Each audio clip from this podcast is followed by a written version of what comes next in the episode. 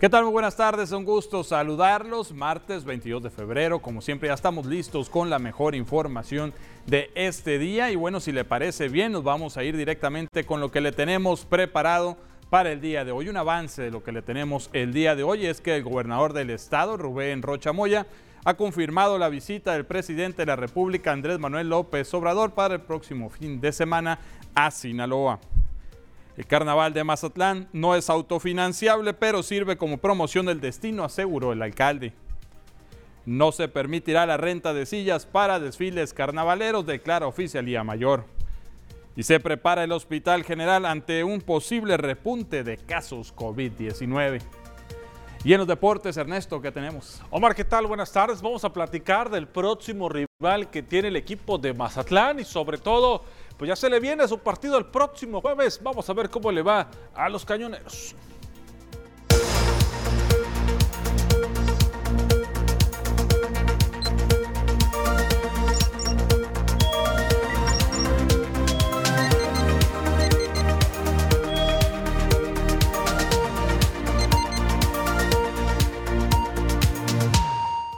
Estamos listos, nos vamos a ir directamente a la información. El gobernador de Sinaloa, Rubén Rocha Moya, confirmó la visita del presidente de México, Andrés Manuel López Obrador, el próximo domingo a la zona sur del estado. Dijo que López Obrador vendrá a supervisar trabajos de construcción de las presas Picachos y Santa María.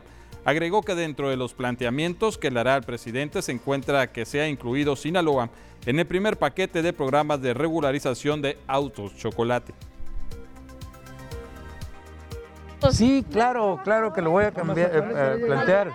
Eh, lo, voy a plantear los carros americanos y espero que tenga buena respuesta. Se los informo el lunes. Y se le preguntó al gobernador de Sinaloa si invitó ya al presidente de México al carnaval de Mazatlán que se llevará a cabo del 24 de febrero al 1 de marzo, lo cual dijo que lo invitará solo por cortesía. No, no, no, no, el presidente viene a su gira. ¿Pero no lo invitó a usted? No, no lo invité. ¿Solo estará el domingo y se va? Pues lo voy a invitar, pero una cortesía. ¿Usted estará en el carnaval, me imagino, inaugurado? No, solamente si es posible el tema del, del, sábado, coronar la reina, pero va a depender a qué horas llega. Ahorita estamos precisando la hora, de, eh, llega por de Nayarit. Y mire, una alta afluencia de pasajeros durante este mes de febrero se ha registrado en el Aeropuerto Internacional de Mazatlán, Rafael Huelda, en lo que respecta a esta temporada invernal. El administrador del aeropuerto, Víctor Vladimir Ramírez, aseguró que los vuelos nacionales e internacionales están llegando al puerto prácticamente llenos con ocupación del 90 al 100% en promedio, en comparativa con la misma fecha de hace dos años antes de la pandemia. Hoy en día se, superan las cifras con más de 10 mil pasajeros, estimando cerrar este mes de febrero con un 10 o 12% más que en el 2019. En este fin de semana el aeropuerto estará prácticamente a reventar con el arribo de los turistas que vienen a pasar unos días por el Carnaval Internacional, lo que ha incrementado también un poco el costo de los boletos de avión. Ha sido un mes con mucho movimiento al acumulado de febrero traemos 10.000 pasajeros más que 2019, que ha sido nuestro año con, más movimiento en cuanto a pasajeros. Eh, esta semana pues, continúan llegando, continúa eh, habiendo mucho movimiento en, el aeropuerto. Los vuelos prácticamente sí vienen a un 90, un 100% de, de ocupación.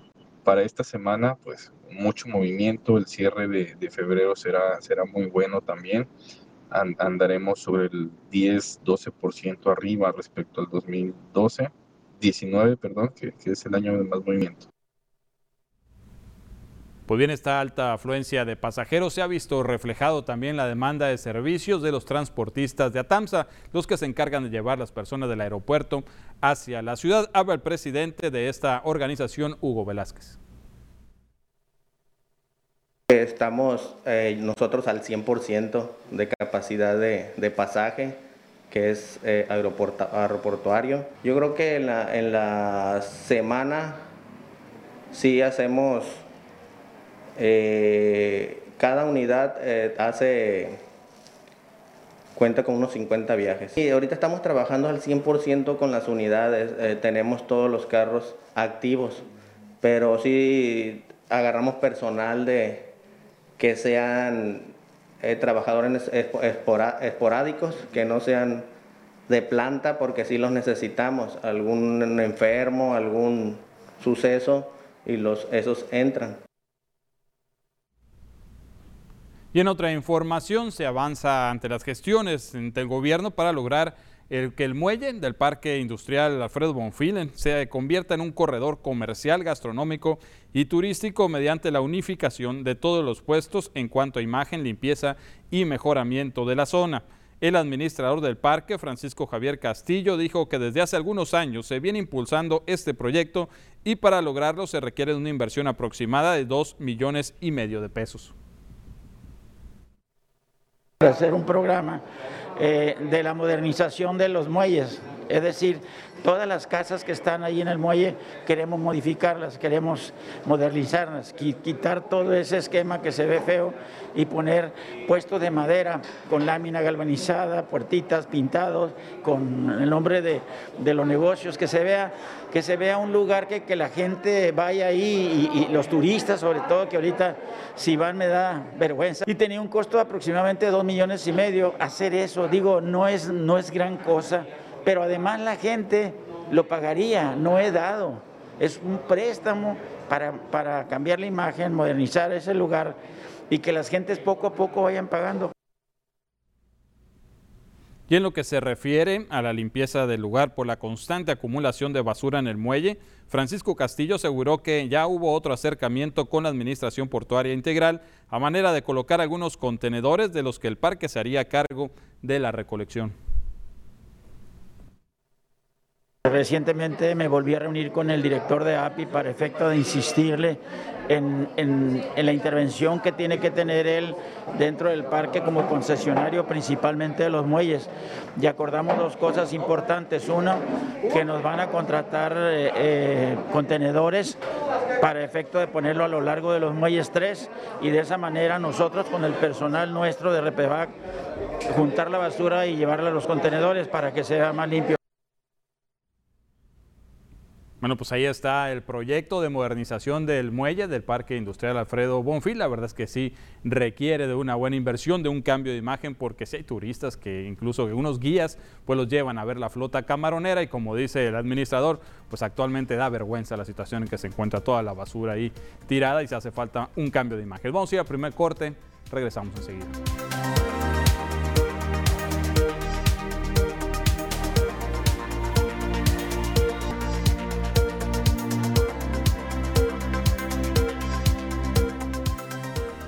Estamos de regreso, seguimos ahora con la sección que bueno, pues a mucha gente pues, le ha gustado porque pues gracias a ello el gobierno ha podido dar respuesta a sus demandas ciudadanas y pues es la sección que nos hacen llegar ustedes precisamente sus quejas, sus denuncias con relación a la situación que estén viviendo en su colonia. Y bueno, pues agradecemos que se comunique al teléfono 6692 40 56 44 que aparece aquí en pantalla. Y bueno, ya sabe, puede escanearlo con la cámara y directamente al WhatsApp donde nos va a hacer llegar pues de preferencia una imagen, un video para poder constatar la situación. Vamos a iniciar con las quejas que nos han hecho llegar. Nos dicen buenas tardes, quiero reportar que ya tenemos dos semanas inundados de drenaje, es insoportable el olor y hay malestares más zancudos y no nos hacen caso, dice Jumapam, que están en veda electoral y por eso no vienen en favor de reportarlo. Esto es en el Infonavit, el Conche, edificio 300 interior. Eh, tenemos aquí precisamente el video que nos hacen llegar de cómo está fluyendo el agua negra. Perdón, esto en el Infonavit, el Conchi. Y bueno, pues la verdad es que no es excusa, Junta Municipal de Agua Potable, el estar en veda electoral no quiere decir que dejen de trabajar. Eso no tiene nada que ver. La veda electoral consiste en no promocionar lo que está haciendo precisamente el gobierno a manera de no confundir a la ciudadanía. Y bueno, aquí la cuestión es una excusa, la verdad, pues bastante mala, si es real lo que están diciéndonos, pues la verdad no se vale, no se vale poner de excusa la veda electoral para no trabajar. Ahí están las imágenes que hablan por sí solas. Nos vamos con otra denuncia, nos dicen calle Cedro, en Arboledas 1, esa calle tiene como unas 20 reparaciones, también nos hicieron llegar una imagen, a ver si la podemos tener a continuación. Calle Cedro, en Arboledas 1, nos dicen, esa calle tiene como 20 ya reparaciones. Pues ahí estamos viendo, ¿no? Las clásicas reparaciones donde se abre el pavimento, se arregla, en mejor de los casos, y luego pues falta que llegue la siguiente cuadrilla pues a dejar como estaba y pues esta es la situación. Hay molestia porque pues dejan así las obras inconclusas y pues nos dicen aquí ya van como 20 reparaciones, pues imagínense nada más la molestia de los vecinos. Tenemos la siguiente, nos dicen por la tercera potrero de llano, interior 22, no hay alumbrado, están fundidas las lámparas. Esto la verdad mm, desconozco cuál es la colonia, no me ubico. Tercera Potrero de Llano, interior 22 es todo lo que nos pusieron. Pues atento llamado a las autoridades. También nos llaman recolector de basura, no recoge esto en la escuela. Vicente Lombardo de la colonia Lomas de Lébano nos hicieron llegar también una imagen. Fíjese la recolección de basura, no ha pasado, es una escuela y bueno, pues ahí tenemos las imágenes, los botes, hasta eso que, que, están la basura en los botes por lo pronto, porque una vez que se desbordan, pues se hace la contaminación, ¿no? En todos lados y es más difícil todavía que los trabajadores de aseo urbano pues puedan recogerlo, que sí lo hacen, ¿eh? me ha tocado ver algunos donde los pepenadores, los perros rompen las bolsas, se tira la basura y tienen ellos que estar con algunas jabas ahí recogiendo lo que se tiró a manera de dejarlo más limpio posible. Mi reconocimiento para los trabajadores de aseo urbano y pues el llamado aquí para la Dirección de Servicios Públicos para que mande a esta escuela pues a recoger esta basura que está ahí acumulada. Nos dicen en otra denuncia, buenas tardes, también quiero reportar el alumbrado de la avenida Fénix del fraccionamiento Los Laureles porque tenemos más de cuatro meses, me imagino que fundidas. Muchas gracias. Esto, atento llamado de nuevo a servicios públicos, espero que estén tomando notas ya que pues tienen varias, varias peticiones aquí por parte de la ciudadanía. Ahí va otra, nos dicen buenos días, espero me puedan ayudar este mensaje es para el gerente de Jumapam que estamos los vecinos dispuestos a reunir los requisitos que nos pida porque tenemos más de seis meses y no nos hacen caso que tenemos que, que tenemos que hacer para que nos reparen la fuga. Está en calle Sonora, número 1109, en la colonia Sánchez Ellis. Siempre vienen de Jumapam y platican con la señora y quedan de venir y no regresan. Nos mandaron el video esto, pues una ovación que fueron, dice, gracias por su comprensión, que fueron a darse la vuelta y bueno, pues eh, ahí preguntan, ¿no? ¿Qué tienen que hacer los vecinos? ¿Están dispuestos todavía pues a poner de su parte para solucionar esta problemática que vienen sufriendo ya desde hace buen tiempo en la, tiempo, en la colonia Sánchez Eli, repito, la calle Sonora número 1109. Atento llamado, gerente de, Jumapan. Y bueno, pues agradecerle su preferencia, que nos hace, nos siga haciendo llegar estas denuncias ciudadanas al teléfono que tenemos aquí abajo en pantalla y pues estamos a sus órdenes. La intención, como repito siempre, es el vínculo ¿no? entre, eh, entre usted, lo que es la ciudadanía, y el gobierno. La, buscar que se le dé la atención que se requiere y pues muchas gracias por hacernos llegar las imágenes ya que de esta manera pues se constata la situación que está sucediendo en su colonia. Vamos a ir a otro corte, regresamos con más noticias.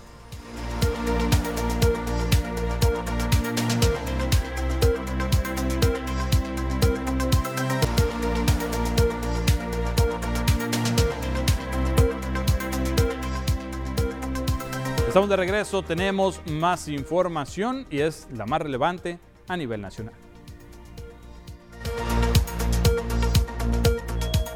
El gobierno federal que encabeza el presidente Andrés Manuel López Obrador aseguró que por medio de la empresa estatal Aeropuerto Internacional Felipe Ángeles SADCB a la nueva terminal aérea en el caso de que ocurra un incendio, un fenómeno hidrometeorológico o algún terremoto. El Estado mexicano recibirá hasta 6 mil millones de pesos. También el complejo aeroportuario que se prevé sea inaugurado el 21 de marzo por el jefe del Ejecutivo Federal fue asegurado contra actos de terrorismo y sabotaje en el caso de que ocurra alguno de ellos, se pagarían 150 millones de pesos. El saldo de la violencia en Michoacán fue este domingo de cinco muertos y dos lesionados en diferentes puntos de la entidad. Sobre la carretera Carapán-Paracho, la emboscada de un grupo criminal a personal de la Guardia Nacional dejó un oficial muerto a tiros. El ataque ocurrió a la altura de la comunidad de El Rancho Nuevo Morelos, donde las fuerzas federales fueron sorprendidas por un grupo armado. La Comisión Nacional de Derechos Humanos lamentó el motín que se registró este lunes en el Centro de Readaptación Social de Acapulco Guerrero debido al traslado de 61 presos a cárceles federales y que dejó a 20 custodios heridos. A través de un comunicado, ese organismo hizo un llamado a las autoridades penitenciarias a nivel federal y estatal para que en los posibles traslados de personas privadas de la libertad se realicen en el marco del respeto, protección y garantía de los derechos humanos. Ante la crisis entre Ucrania y Rusia, Marcelo Ebrard, secretario de Relaciones Exteriores, señaló que la Embajada de México en territorio ucraniano no tiene previsto el cierre. Señaló que no se tiene previsto mover, cerrar o evacuar. Dijo que la Embajada mexicana va a seguir funcionando normalmente. Marcelo Ebrard reiteró que México respalda un proceso pacífico entre Ucrania y el respeto a su integridad. Y siguiendo con información nacional, el presidente de México, Andrés Manuel López Obrador, defendió la austeridad de su gobierno y aseguró que el departamento que habita con su familia dentro del Palacio Nacional es modesto si se compara la forma en cómo vivían los presidentes. En conferencia de prensa matutina, el titular del Ejecutivo Federal recordó que cuando vistió en su calidad de presidente electo al entonces mandatario Enrique Peña Nieto, este le mostró el departamento porque en su campaña había declarado, declarado que quería vivir en Palacio Nacional y se refirió a la visita que hizo con el expresidente Enrique Peña Nieto. Vivo en un departamento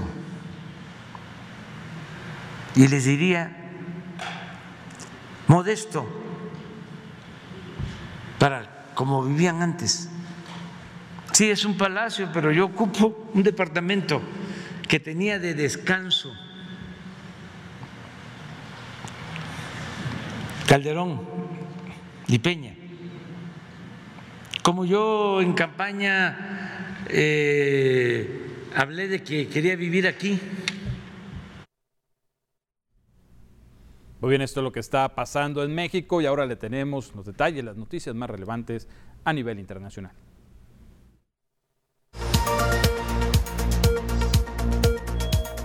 A un año de haber sido arrestada, Emma Coronel Aispuro, esposa del narcotraficante Joaquín El Chapo Guzmán, fue trasladada a una prisión federal de mínima seguridad en Texas, según informó el Buró de Prisiones de Estados Unidos. Coronel Aispuro continúa su condena por delitos relacionados con el narcotráfico, lavado de dinero y participar en tratos financieros con el cártel de Sinaloa, en la prisión femenil Federal Medial Center, hasta el 13 de septiembre del 2023, fecha tentativa para su liberación.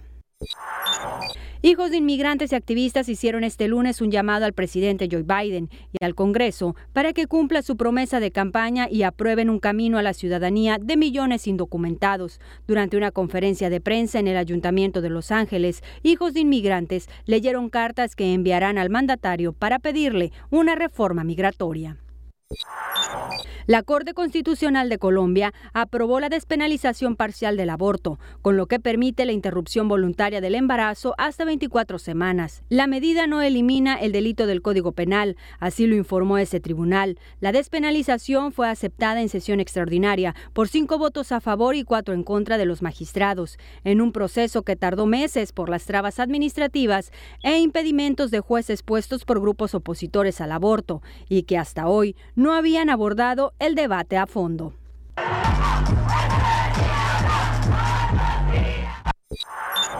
El presidente de Rusia, Vladimir Putin, negó este martes planes de restauración en el imperio ruso tras el reconocimiento de las repúblicas separatistas prorrusas de Donetsk y Lugansk en el este de Ucrania. Tenemos otro corte, enseguida regresamos.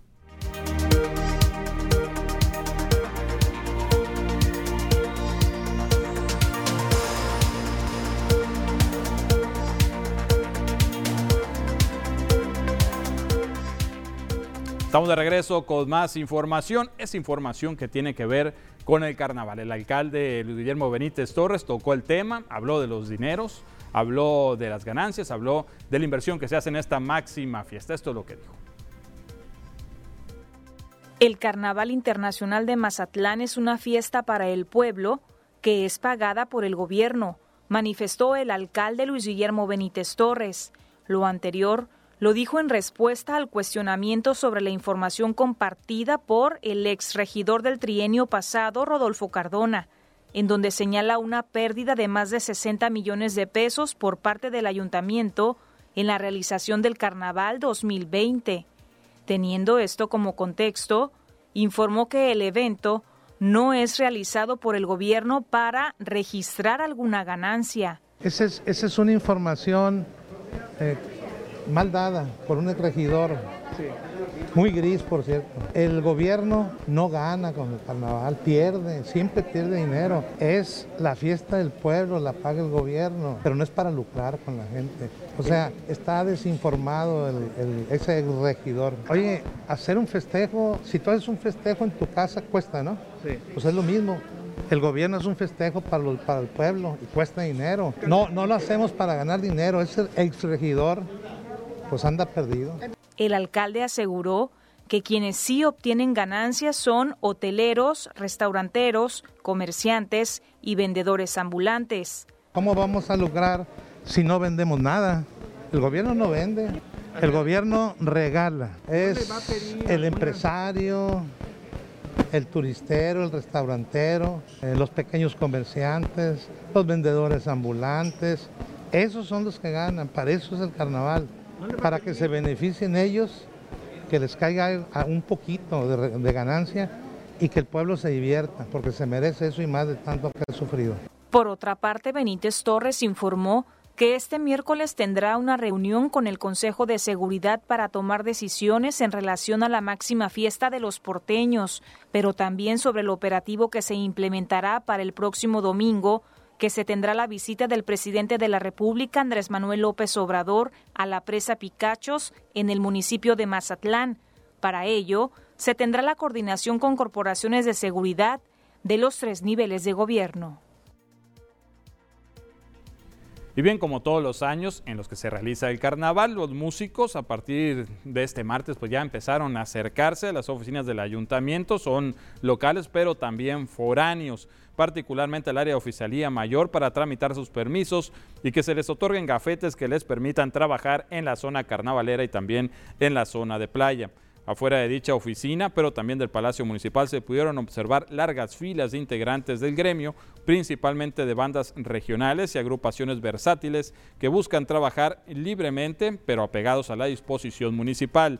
Algunos de los músicos, al ser entrevistados antes de tramitar sus permisos, informaron que por el momento no se les ha notificado hasta qué hora podrán trabajar. Al respecto, el músico Francisco Alberto Débora Hernández, quien se desempeña como vocalista, dijo que mantienen muy buenas expectativas para el periodo correspondiente al Carnaval Internacional de Mazatlán.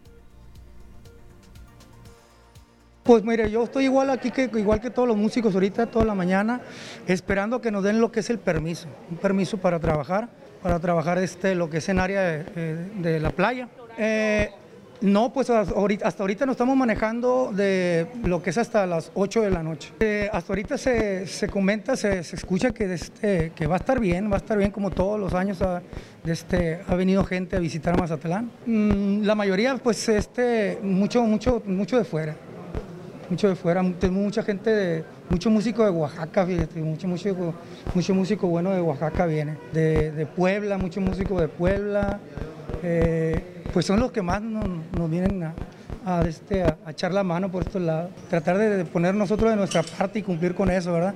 De tratar de mantener la distancia, tanto como músicos en la fila, igualmente no tener tanto contacto con el, con el cliente, ¿verdad?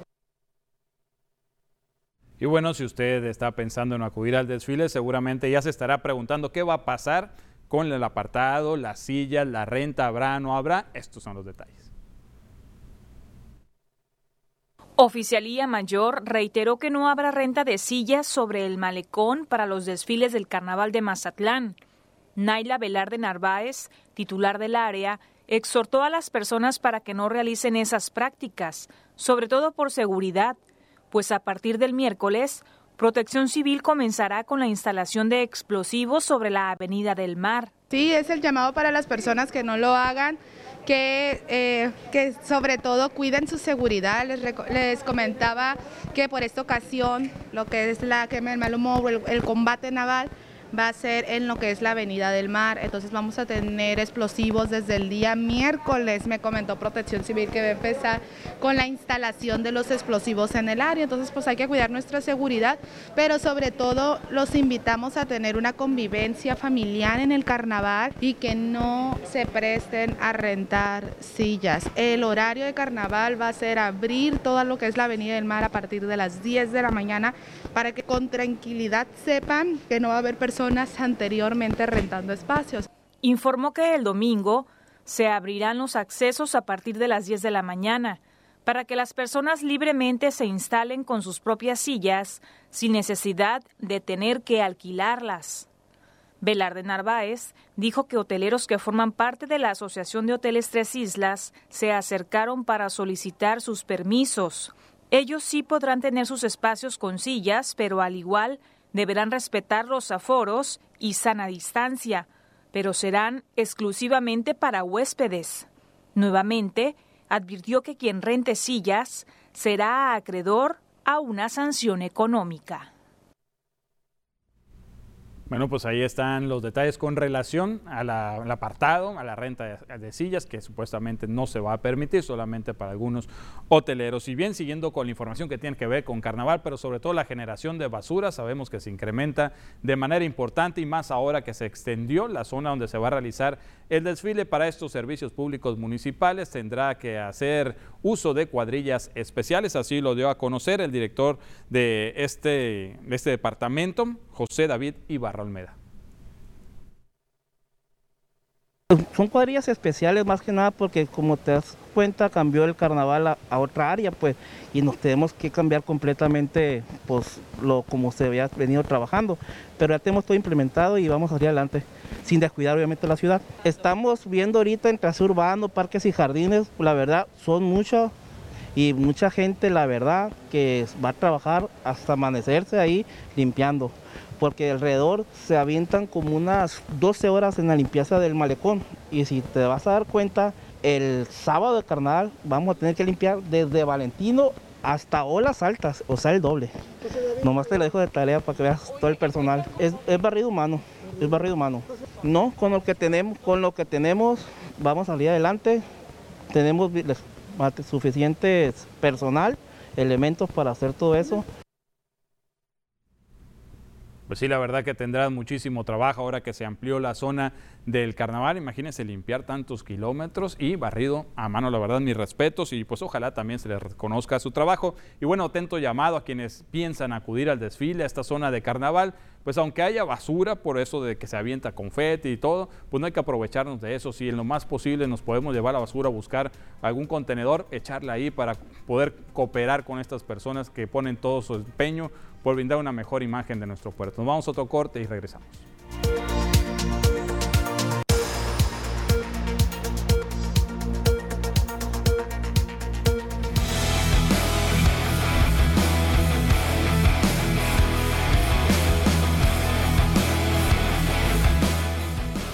Estamos de regreso, es tiempo de la información deportiva y para esto ya está listo Ernesto Vázquez. ¿Qué tal, amigo? Buenas tardes. Buenas tardes, Omar, a la gente que nos sigue allí en casita. Buenas tardes, ya listos con lo mejor de los deportes. Vamos a platicar de Mazatlán FC, el futuro que viene para este equipo.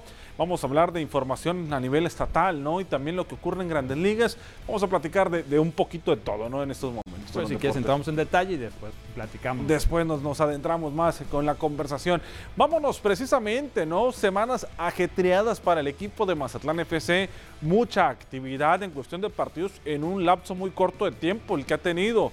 ¿Por qué? Porque venía de enfrentar a Tijuana, a los Cholos, después recibió al América, en menos de una semana ya había jugado tres partidos, entonces sí ha sido mucha actividad. El sábado jugante Querétaro perdió 2 a 0 y este jueves Mazatlán ya tiene partido, no será de visita en la Bella Airosa ante el equipo de los Tuzos del Pachuca.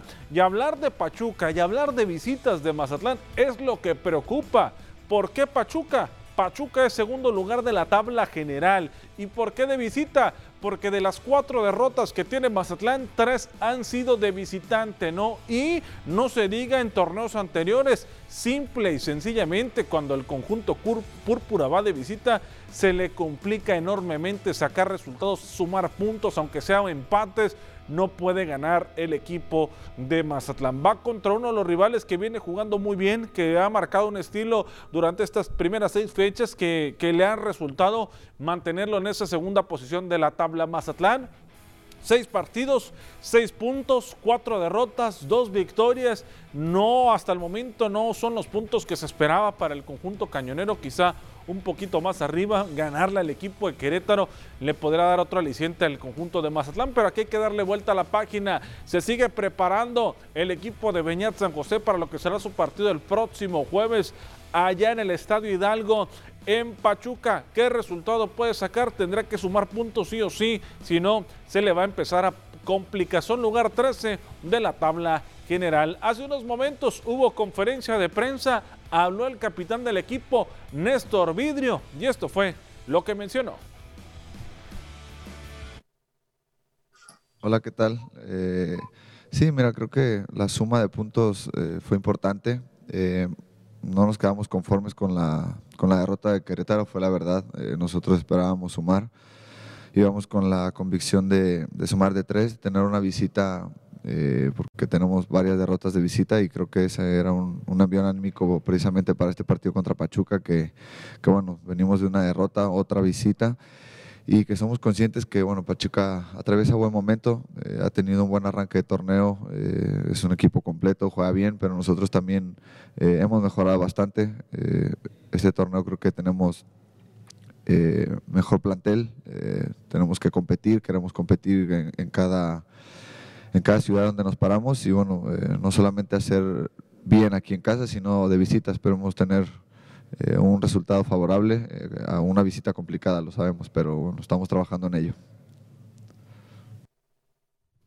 Vámonos con la etapa estatal de los Juegos Deportivos Nacionales que se están llevando a cabo en Culiacán en la disciplina del handball. Mazatlán logró quedarse con los dos campeonatos en la categoría nacional juvenil en ambas ramas. En la femenil, las mazatlecas derrotaron 14-13 a OME en los últimos minutos del encuentro y en la varonil, Mazatlán superó también a OME, mientras que el tercer lugar se lo quedó Salvador Alvarado. Eso en el handball, en estos Juegos Deportivos Nacionales, cumpliendo la delegación de Mazatlán, ¿no? Haciendo las cosas bien.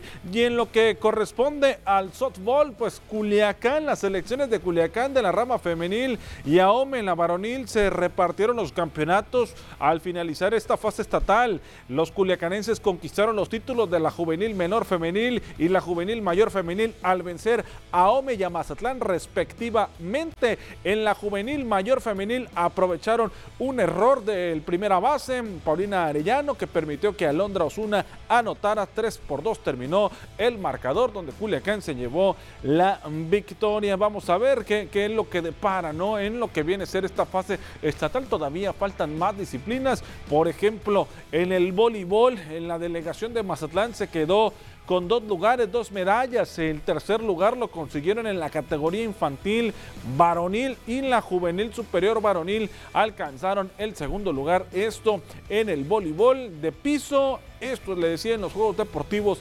Nacionales CONADE en su etapa estatal. Todavía faltan más disciplinas por entrar en acción y una de ellas será en el mes de marzo, pero acá en el puerto de Mazatlán, correspondiente a la actividad de estos Juegos Deportivos Conades. Y ahora, desde Sinaloa nos trasladamos a las grandes ligas. ¿Por qué? Porque esta semana es vital entre dueños, sindicato de peloteros de grandes ligas y jugadores, porque todavía no se define el futuro de lo que va a ocurrir esta temporada. Se habla de que tendría que ser hasta el día 28 de febrero para no sufrir alguna modificación el calendario, ¿no? De que el calendario pueda mantenerse así como está ahorita. Por lo pronto, si hablamos de inicios de entrenamiento, el spring training, pues lamentablemente ya se retrasó y el hecho del arranque también de los partidos de preparación que tengan los equipos, eso está a punto de aplazarse, ¿no? Porque la MLB de manera unilateral decidió mover del 26 de febrero al 5 de marzo el inicio de los Juegos de Exhibición de Primavera. El arranque de temporada está programado para el día 31 de marzo, pero todavía no hay arreglo. Los jugadores no están listos, los equipos no están entrenando, así que vamos a ver qué depara, qué tipo de arreglos. Más allá de lo económico, también hay arreglos de manera deportiva. ¿Qué es lo que busca Grandes Ligas para estas temporadas? Aumentar el número de equipos que lleguen a postemporada. Una situación en la cual los jugadores no están tan de acuerdo debido al exceso de carga que hay durante la temporada regular. A un acuerdo tienen que llegar. Si va a arrancar el 31 de marzo, eso no lo sabemos. Yo creo que sí va a haber temporada. La última vez que se suspendió que hubo una huelga en grandes ligas fue en el año de 1994. La huelga de peloteros comenzó el 12 de agosto del 94 y se resolvió hasta el mes de abril del año 95. Se perdió un año completo el béisbol de las grandes ligas y ahorita la cosa pues no está, no está muy bien que digamos. Vámonos ahora con información ¿no? referente a lo que surgió en la capital del estado ayer por la tarde. Lamentablemente, uno de los directivos del equipo de los Tomateros de Culiacán, gran impulsor de lo que viene a ser la Liga Mexicana del Pacífico, de origen mazatleco, pero ligado mucho tiempo, fue presidente del equipo de los Venados de Mazatlán, fue presidente de los Algodoneros de Wasabi, también mucho tiempo eh, estando a cargo de, de diferentes cargos en la directiva del equipo de los Tomateros de Culiacán. Don Jaime Blancarte falleció Vamos a, ver esto que nos prepararon nuestros compañeros de Culiacán.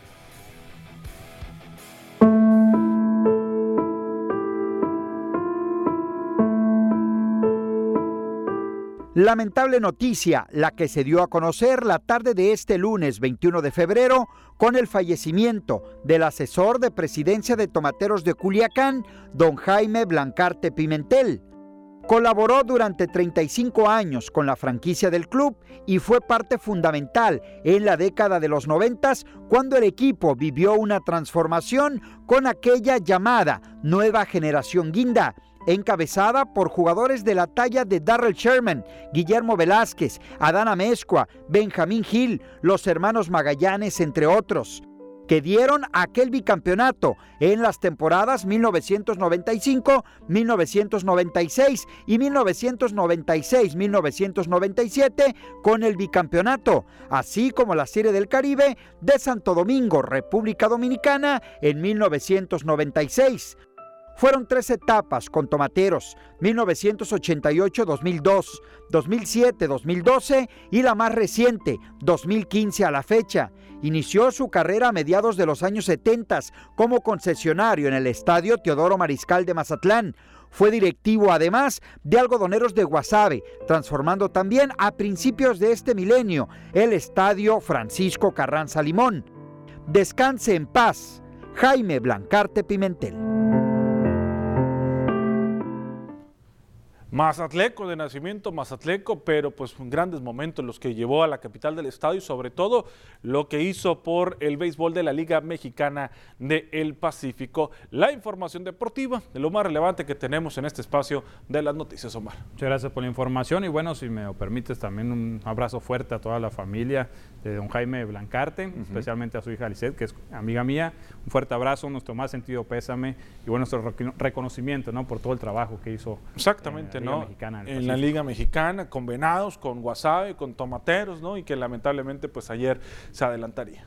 Y bueno, pues con relación al Mazatlán FC, pues nomás no se le da andar de visita. Sí, caray, ¿no? Es un sufrimiento, es estar con el rosario en la mano, porque de visita no, no gana, no gana el equipo, ¿no? Y eso es lo que necesita. Pachuca para que eh, se sientan en casa. Y es que, exactamente. Pero, caray, ¿no? Se le complica mucho ir a la altura y también ir a nivel del mar y con lo que sea de visita se le complica al equipo de Mazatlán. Vamos a ver este jueves cómo le va, necesita sacar puntos. ¿no? Ojalá que lo saquen y bueno, pues muchas gracias por la información de nuevo, compañero. Omar, listos con todos los deportes. Buena tarde, vamos a un corte, regresamos.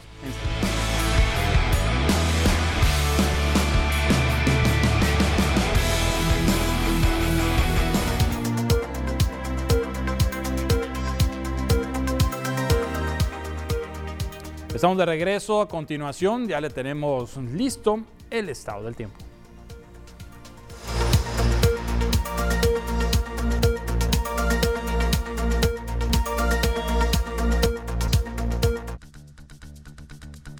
¿Qué tal y buenas tardes? Gracias por seguir acompañándonos en esta excelente tarde. Nosotros estamos listos con el reporte meteorológico, primeramente para conocer las temperaturas actuales en algunos puntos importantes del país y comenzamos en la frontera en Tijuana. El día de hoy tenemos una temperatura que llega hasta los 15 grados. La Paz se mantiene soleado con 23 grados, en Durango se registran 21, Guadalajara con 25 y en Acapulco se mantiene caluroso con cielos totalmente despejados y máxima que llega hasta los 31 grados.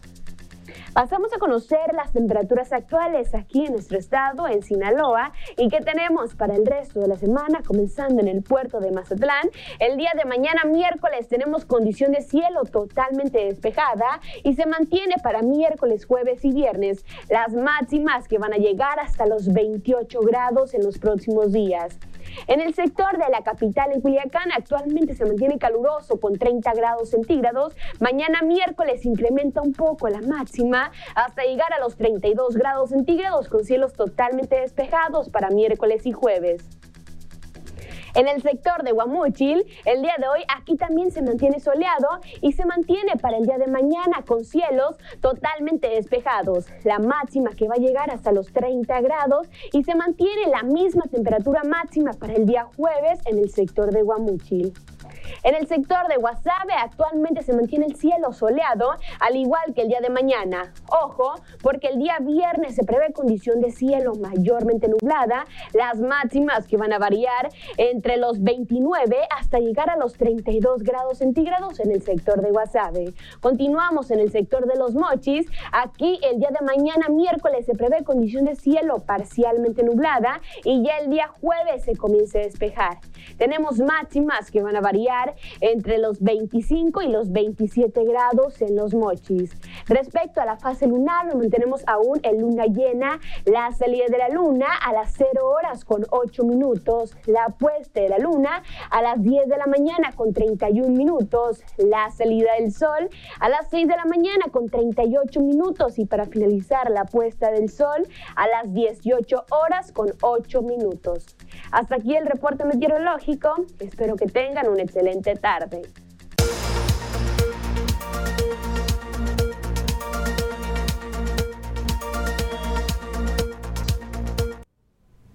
invito a que se quede con nosotros, hacemos una pausa y después regresamos.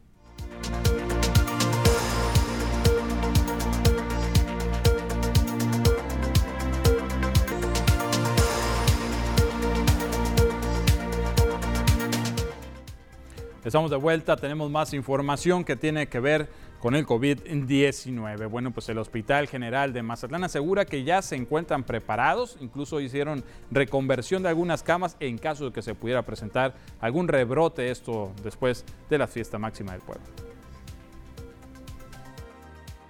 El Hospital General de Mazatlán, doctor Martiniano Carvajal, se encuentra preparado con 40 camas y medicamentos en dado caso de que se presente un repunte de atenciones por COVID-19 después del Carnaval Internacional 2022, informó el director de dicho nosocomio, Carlos Leonel Verdugo Hernández. Señaló que sí se encuentran listos pese a que el personal siempre será insuficiente, además de que la variante Omicron, al presentar síntomas menos graves comparados con la Delta, el gasto en medicinas también puede reducirse. Tenemos la preparación del personal. Siempre va a haber, eh, vaya, faltante de personal, como en todas las instituciones, pero sí, estamos preparados. Ahorita, como les he mencionado en, en ocasiones anteriores, eh, con la variante esta de Omicron, los, las sintomatologías son más leves y sí estamos preparados para eso, ¿no? Eh, debemos de considerar también porque no siempre, si usted llega ahorita, por ejemplo, y no, no le encuentra un medicamento, es, raro ¿eh? para las manifestaciones que tenemos. Como hemos mencionado en anteriores ocasiones, no, no se están manejando los, los retrovirales de, de alto costo ni como en otras ocasiones. ¿no? Hernández Verdugo agregó que a un corto tiempo de llegar la máxima fiesta al puerto, el nosocomio cuenta con dos pacientes internados, de 54 y 72 años de edad, ambos coincidiendo en que solo cuentan con una dosis de la vacuna AstraZeneca, sin embargo no se encuentran intubados ni en situación de gravedad. Y el subsecretario de Salud en México, Hugo López Gatel, anunció que ya se abrió el registro para vacunación de niños y adolescentes de 12 a 14 años con enfermedades de riesgo. Ya abrimos todo el registro, todo el preregistro para niños, niñas y adolescentes de 12 a 14 años si tienen las enfermedades crónicas que aumentan el riesgo de COVID grave y que hemos anunciado repetidamente 15 años en adelante, tengan o no tengan alguna condición de salud, y personas adultas 18 años en adelante. El COVID-19 en México pues ya suma cuatro semanas de reducciones en la intensidad epidémica y avances muy sustanciales en la cobertura de vacunación, señaló este martes Hugo López Gatel, encargado de la gestión de la pandemia en el país. México, que acumula más de 5.4 millones de casos por COVID-19 y alrededor de 316 mil decesos, la quinta cifra más alta del mundo, luego de enfrentar desde diciembre su ola más alta de contagios impulsada por la variante Omicron. Sin embargo, López Gatel destacó que actualmente en los 32 estados del país hay una reducción drástica de la epidemia y están prácticamente de salida en todos los casos y con reducción también muy significativa de las defunciones. Afirmó que aunque ha habido una gran cantidad de casos, son de poca intensidad en términos de enfermedad grave, así lo precisó. Las 32 entidades federativas con una reducción drástica de la epidemia, prácticamente de salida en todos los casos y con reducción también muy significativa de las defunciones.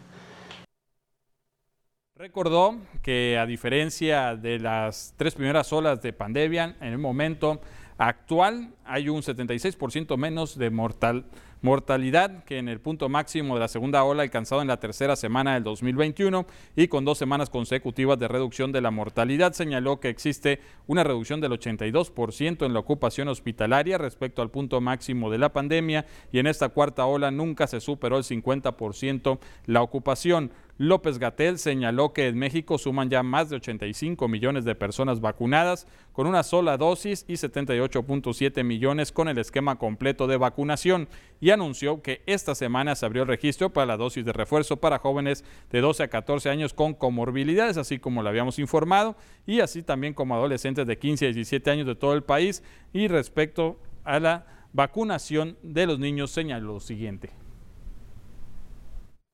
Nos quieren hacer aparecer como que somos Herodes casi, que no queremos a los niñas y niños.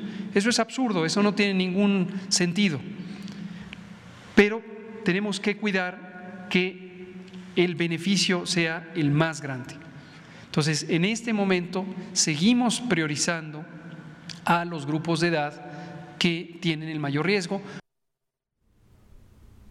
Y pues bien, con estas declaraciones, pues toca ver cómo nos encontramos en cuanto a las cifras de COVID en nuestro país. Tenemos el mapa aquí a continuación. Casos confirmados, hablamos de 5.418.257, sospechosos 658.005 casos negativos 8.819.211 y mexicanos fallecidos por COVID 315.786 casos activos 60.048 en los últimos 14 días.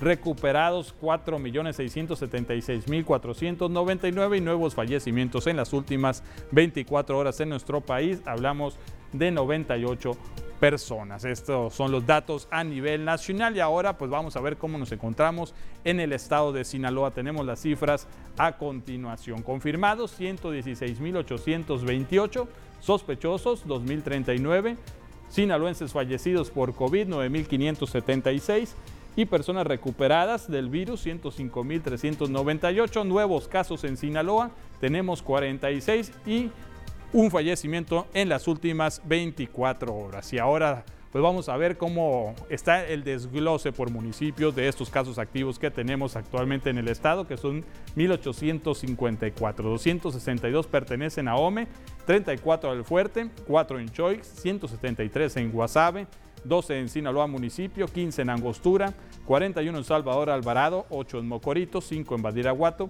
33 en Nabolato, 975 en Culiacán, 3 en Elota, 1 en Cozalá, 1 en San Ignacio, 233 en Mazatlán, 2 en Concordia, 38 en El Rosario y 14 en Escuinapa. Vemos algunas zonas todavía de nuestro estado en color rojo por esos casos que se confirman de COVID-19. No hay que bajar la guardia. Nos vamos a otro corte, regresamos enseguida.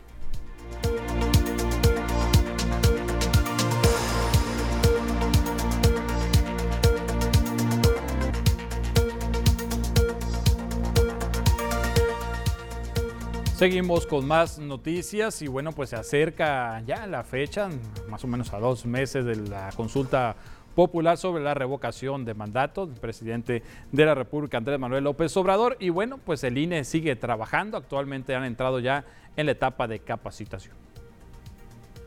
A poco menos de dos meses de la consulta popular de revocación de mandato, los distritos federales del Instituto Nacional Electoral ya iniciaron con la primera etapa de capacitación. La vocal ejecutiva del Distrito Federal 01 del INE, en Sinaloa, Beatriz Virginia Ramírez Herrera, precisó que en la zona se contrataron a cinco supervisores y 34 capacitadores para este ejercicio democrático. En esta ocasión, para los futuros funcionarios de casilla, continuó, se sortearon a 15.763 ciudadanos que nacieron el mes de mayo, los cuales comenzaron a ser notificados desde el 9 de febrero. Eh, llevamos a cabo la insaculación de los ciudadanos y como son en 67, eh, le llamamos sedes territoriales, pues eh, no, se insaculó a toda la población, ¿no? De, no se sortió a toda la población del, distrito, nada más a la población que tiene su credencial de elector en esas 67 secciones electorales. Esto quiere decir que nos basamos en un universo de 120.975 que es la totalidad de esas sedes de secciones electorales. Y se insaculó, como dice la ley, el 13%. Eh, y el 13% me da que se insaculó, o sea, se sortió al final 15.763 ciudadanas y ciudadanos. Ramírez Herrera anunció que será el próximo 9 de marzo cuando se determinará qué puesto tomarán, ya sea presidente, secretario, escrutador y suplentes de casilla, e iniciar la enseñanza de las funciones que tomarán. Agregó que en esta ocasión la votación fluirá más rápido debido a que las personas solo seleccionarán si desean que Andrés Manuel López Obrador culmine su sexenio como presidente de la República o no. Y con relación a este tema, el presidente del Partido Movimiento Ciudadano en Sinaloa, Sergio Torres Félix, llama a la población en general a no participar en la consulta ciudadana que está impulsando el gobierno federal para la revocación de mandato del presidente de la República, Andrés Manuel López Obrador. Dijo que este ejercicio no es más que otra de sus distracciones para evadir los temas que recientemente han salido a la luz pública y que le incomodan. Yo estoy en desacuerdo en hacerle el juego de la revocación de mandato porque es un distractor más que anda buscando el presidente López Obrador para ocultar todos los fallecimientos del, del, COVID, para ocultar la corrupción en su gabinete y de sus hijos y ocultar las casas de Houston y también para ocultar los malos resultados de su gobierno. Supongamos que perdiese esa jornada de revocación. ¿Ustedes creen que aceptaría el resultado? Claro que no, porque López Obrador realmente no es un demócrata. López Obrador nada más reconoce cuando él gana el dirigente aseguró que el gobierno federal no ha rendido buenos resultados, pues cada vez hay menos medicinas, más inseguridad, menos transparencia, más despilfarro de recursos, cero crecimiento económico, menos inversión pública y privada. Cada día hay más muertos, más inflación, menos medicinas, menos transparencia, menos libertad de expresión más inseguridad, hay un manejo desastroso de la pandemia, hay despilfarro de recursos, cero crecimiento, menos inversión pública y privada. ¿Qué han hecho los de la transformación de cuarta, pues? Y bueno, no sé si usted recuerde, más o menos fue en el mes de diciembre del año pasado, cuando el expresidente de Escuinapa, eh, Hugo Enrique Moreno, mejor conocido como Gillo, pues sufrió un atentado, le incendiaron algunos automóviles. Él hace un atento llamado al gobernador del estado y a la fiscal, pues para que se le den resultados, ya que interpuso una demanda y hasta el momento no ha tenido noticias al respecto. Le pido al gobernador Rubén Rocha Moya, a la fiscal, al secretario de, gobierno, el esclarecimiento de la quemada del coordinador de Movimiento Ciudadano en Mazatlán, eh, el Nayo, y de la quemada de mis carros en Escuinapa. No ha habido ni un avance respecto a la fiscalía. A mí no me han hablado, no me han dicho nada. De, había dicho el gobernador que no habíamos declarado. Claro, lo que lo declaro que pusimos la investigación. Y en otra información, el secretario del ayuntamiento, Edgar González Atarain, dijo que en lo que respecta al caso de Nafta Lubricantes, ese ha quedado ya saldado por parte del ayuntamiento. Recordemos, eran más de 140 millones de pesos que venían arrastrando desde otras administraciones. Lamentablemente, no es la única demanda que enfrenta la comuna. Ya se terminó de saldar. El día de ayer se hizo el último depósito de 5.1 eh, eh, aproximadamente sí, 5 millones 100 mil, ciento y tantos mil. Queda de esa forma, se da el nuevo terreno, como lo habíamos dicho, se saca el terreno de antiguo aeropuerto, se hace un, eh, una conciliación de saldos entre lo que se había venido dando, que eran cerca de treinta y tantos millones que se habían venido dando de manera líquida, y luego unos permisos y descuentos que habían solicitado ellos a cuenta de, prácticamente ya quedó saldado eh, estamos esperando nada más la firma del alcalde para mandarlo eh, tanto a la, a la, empresa como al tribunal para dar fe eh, de que eso ya queda este, saldado, queda finiquitado. La chatarra, incluso hay un proceso que se está haciendo ya, se va a licitar la venta de esa chatarra. Entonces, ese es un trabajo que hace bienes municipales. Y tenemos denuncia ciudadana, es en la colonia Benito Juárez, donde los vecinos aseguran que el drenaje está prácticamente colapsado. Vecinos de la calle Justo Tirado de la colonia Benito Juárez denuncian que el sistema de drenaje de esa zona está colapsado y brota de las alcantarillas y registros de sus viviendas. Indican que el problema tiene más de cinco meses, tiempo en el cual han reportado a la Jumapam el problema y si bien en un par de ocasiones acudieron, no han solucionado nada.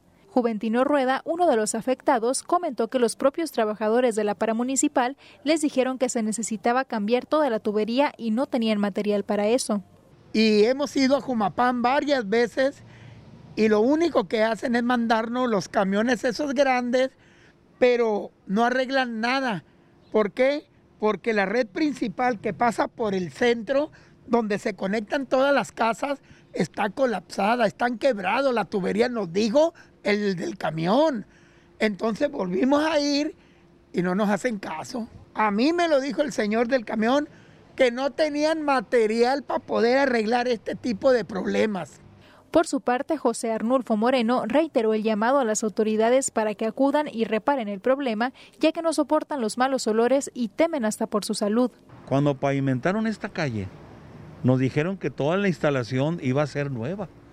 Y con esto nos estamos dando cuenta que no, porque la calle no tiene ni 20 años. Entonces quiere decir que la tubería que metieron fue de la barata para ahorrar dinero pero bien que nos la cobraron, que nos hagan favor de venir a, si se necesita que abran, vengan a abrir, ¿por qué? Porque esto va a crecer más.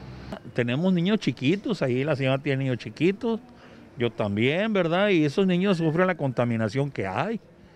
Entonces, imagínense ustedes usar su baño y en el baño que se regrese ese cochinero. Ahora, si nos cobran puntualmente el recibo del agua, si nos cobran ahí incluido el drenaje, pues hagan buen uso de lo mismo. No sean así, ¿verdad? En esa calle también se encuentran unos establecimientos que venden comida, los cuales se ven afectados ya que no es higiénico el consumir alimentos con los fétidos olores que se perciben. Y un lote baldío ubicado en el fraccionamiento en Rincón de las Plazas es utilizado como basurero clandestino. Vean nada más las imágenes. En el recorrido por el lugar se encontraron botellas de plástico, platos desechables, papel, un mueble de madera, un colchón desintegrándose, además de un pino de Navidad. Se hace un atento llamado a la ciudadanía pues para que eviten hacer este tipo de prácticas debido a que contribuyen a la contaminación ambiental y visual, además de que el árbol que funciona como adorno navideño puede provocar un incendio. De igual manera se invita a la Dirección de Ecología y Medio Ambiente a acudir al lugar y realizar pues y tomar las medidas pertinentes. Con estas denuncias ciudadanas vamos a otro corte y regresamos con más información.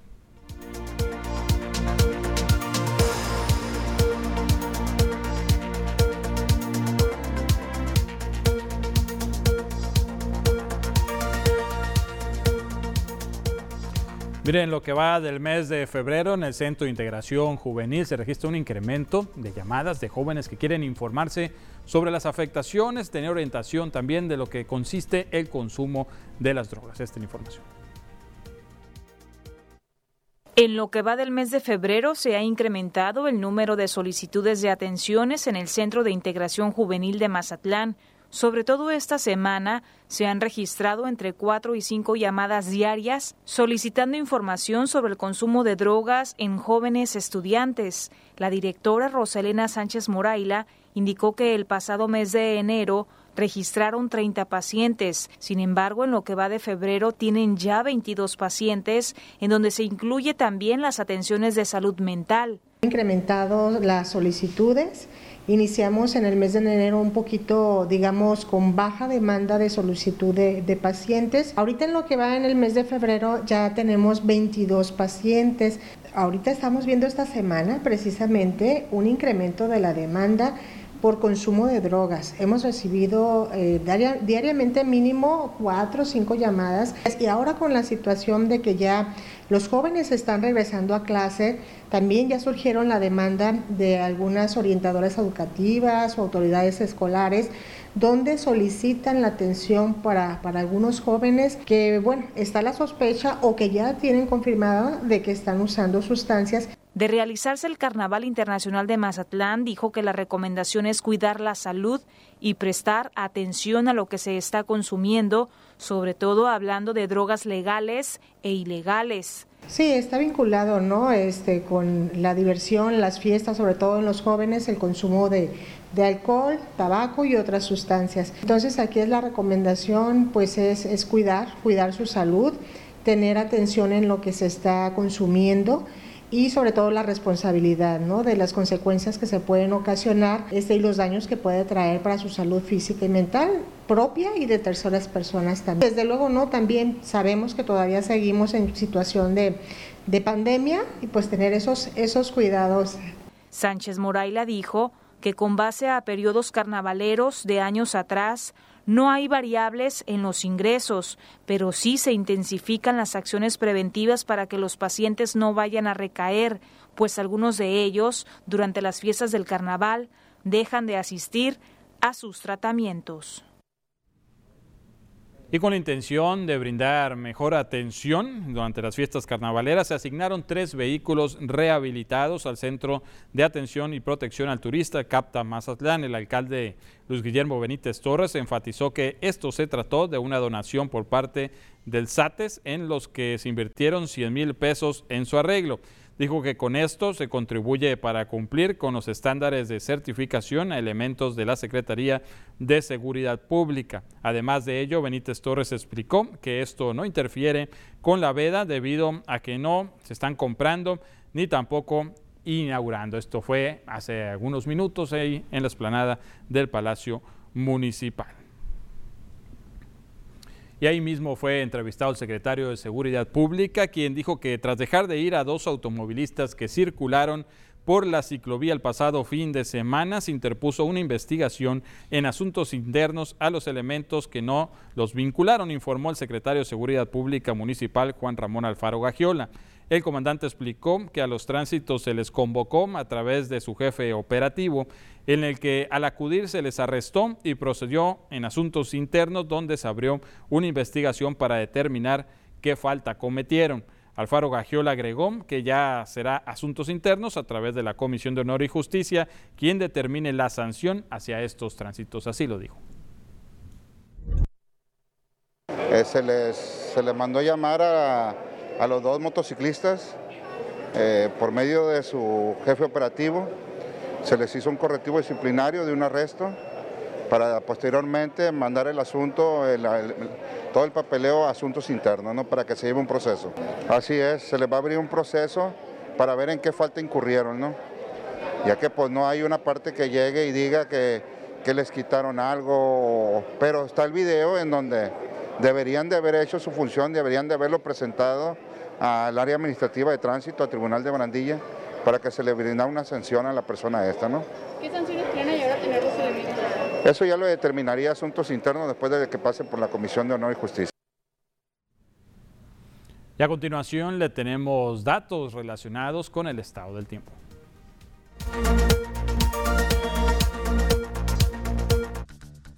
Hola, ¿qué tal? Y buenas tardes. Gracias por seguir acompañándonos en esta excelente tarde. Hoy hablaremos sobre la luna de nieve. Se les denomina así ya que la luna llena coincide con el mes de febrero, momento en el que se producen fuertes nevadas. En otras palabras, así se le llama a la luna llena de febrero, la cual está asociada a la época en la que se registran las mayores nevadas. De ahí su apodo de luna de nieve. La luna llena ocurre cuando la luna está exactamente en el lado opuesto de la Tierra al Sol. Como depende de la posición de la luna, en lugar de la posición del observador, el momento en que la luna está llena depende de la zona horaria de cada persona. Por ejemplo, aquí en México, el día que mayor se pudo apreciar fue el día miércoles 16 de febrero durante la noche, pero fue visible entre los días 14 y 20 de este mes. Bueno, todo México, el único encontré lo próximo a ser de mar aparece. Muy bien, con esta información nos despedimos, Ernesto. No se pierde enlace deportivo, 7.30 de la noche. A las 8 de la noche, la tercera emisión de las noticias y mañana a la 1.30 los esperamos con más información. Buena tarde, los dejamos con la camorra, pásela bien.